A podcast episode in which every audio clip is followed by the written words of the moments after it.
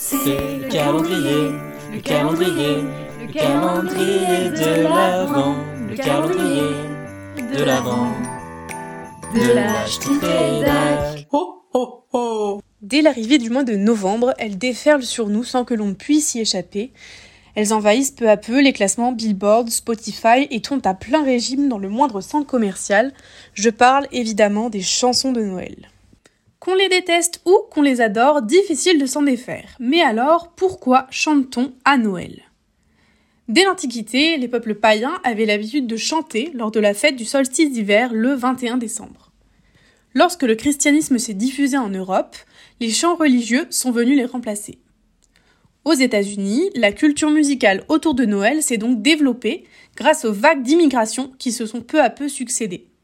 Par exemple, les paroles du morceau Oh Holy Night ont été écrites en France en 1847. C'est d'ailleurs la première chanson de Noël diffusée à la radio le 24 décembre 1906. Toujours aux États-Unis, la popularité de ces morceaux a donné lieu à la naissance des Christmas Carols.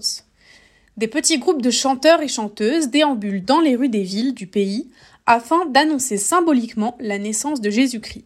Mais la musique pop ne s'est pas gênée pour reprendre les codes des chants de Noël traditionnels. Difficile évidemment de passer outre l'ultra populaire All I Want for Christmas Is You de Maria Carey, qui redevient d'ailleurs numéro 1 des ventes aux États-Unis chaque année en décembre, ou encore du plus vintage Last Christmas interprété par le groupe Wham. Mais alors, comment ces chansons réussissent-elles si facilement à nous rentrer dans la tête? D'abord, une explication plutôt évidente, la répétition. Bande originale de publicité, musique de fond dans les supermarchés, elles sont partout, oui, mais pas par hasard. Souvent, Noël est associé à des souvenirs heureux, de partage, qui poussent à la consommation, et ça, les responsables commerciaux l'ont bien compris.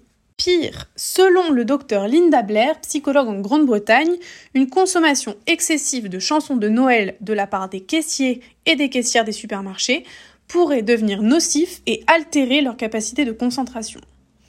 Pour le grand public, elle rappellerait aussi le stress de fin d'année et la peur de ne pas pouvoir organiser les préparatifs des fêtes à temps. Alors oui, la composition musicale de ces chansons joue aussi un rôle dans leur capacité à envahir notre esprit.